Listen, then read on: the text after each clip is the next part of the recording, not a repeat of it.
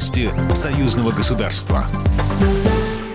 Здравствуйте, в студии Екатерина Шевцова. Все дорожные карты по интеграции России и Беларуси будут согласованы до конца апреля, надеется посол Республики Беларусь в России Владимир Семашко. Об этом он рассказал в интервью российской газете. Сегодня из 30 карт, а точнее из 28, потому что три карты по унификации налогового законодательства и две карты по таможенному урегулированию слились в одну, 21 карта уже готова к подписанию. Осталось всего 7 карт. До конца апреля, я надеюсь, они будут согласованы. И тогда дорожные карты и программу их реализации возможно будет подписать в первой половине этого года, сообщил Владимир Семашко. До сих пор не согласованы дорожные карты по налоговому законодательству, таможенным вопросам по газу, единой промышленной политике, сельхозполитике, дорожная карта, предусматривающая единый рынок нефти и нефтепродуктов.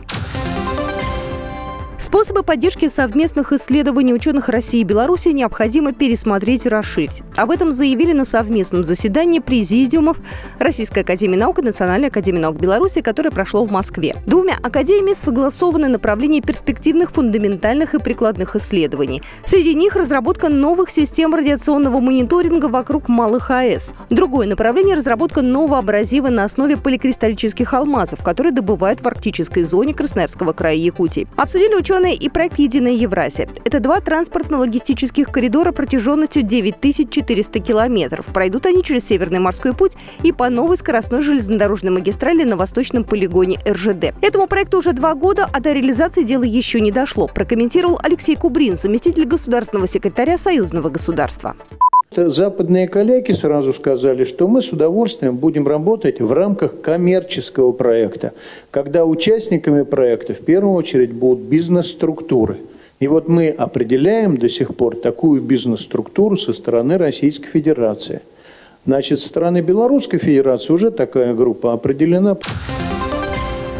Ко Дню Победы будет открыто регулярное транспортное сообщение по маршруту Москва-Ржевский мемориал. Состоялась тестовая поездка скоростного электропоезда «Ласточка» из Москвы до будущей станции Ржевский мемориал Тверской области. О поездке экспресса в тестовом режиме накануне сообщил губернатор Тверской области Игорь Рудини, сообщает пресс-служба правительства области. Для удобства гостей планируется синхронизировать прибытие поездов и отправку общественного транспорта непосредственно до Ржевского мемориала. От платформы будет организовано автобусное сообщение.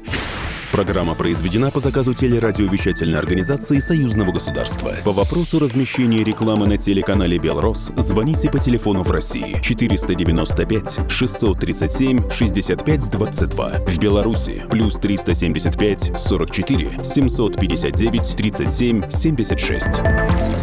Новости союзного государства.